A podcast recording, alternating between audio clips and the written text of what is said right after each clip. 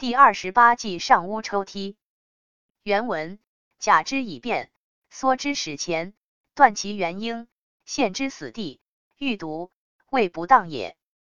翻译：故意露出破绽，引诱敌人深入我方，然后选择有利时机，断绝敌人的前因和后援，使他完全处于死地。敌人这样的下场，《易经》科上说的好，抢吃腊肉的磕掉了牙，怪自己的动作不当。欢迎评论、点赞、收藏、转发。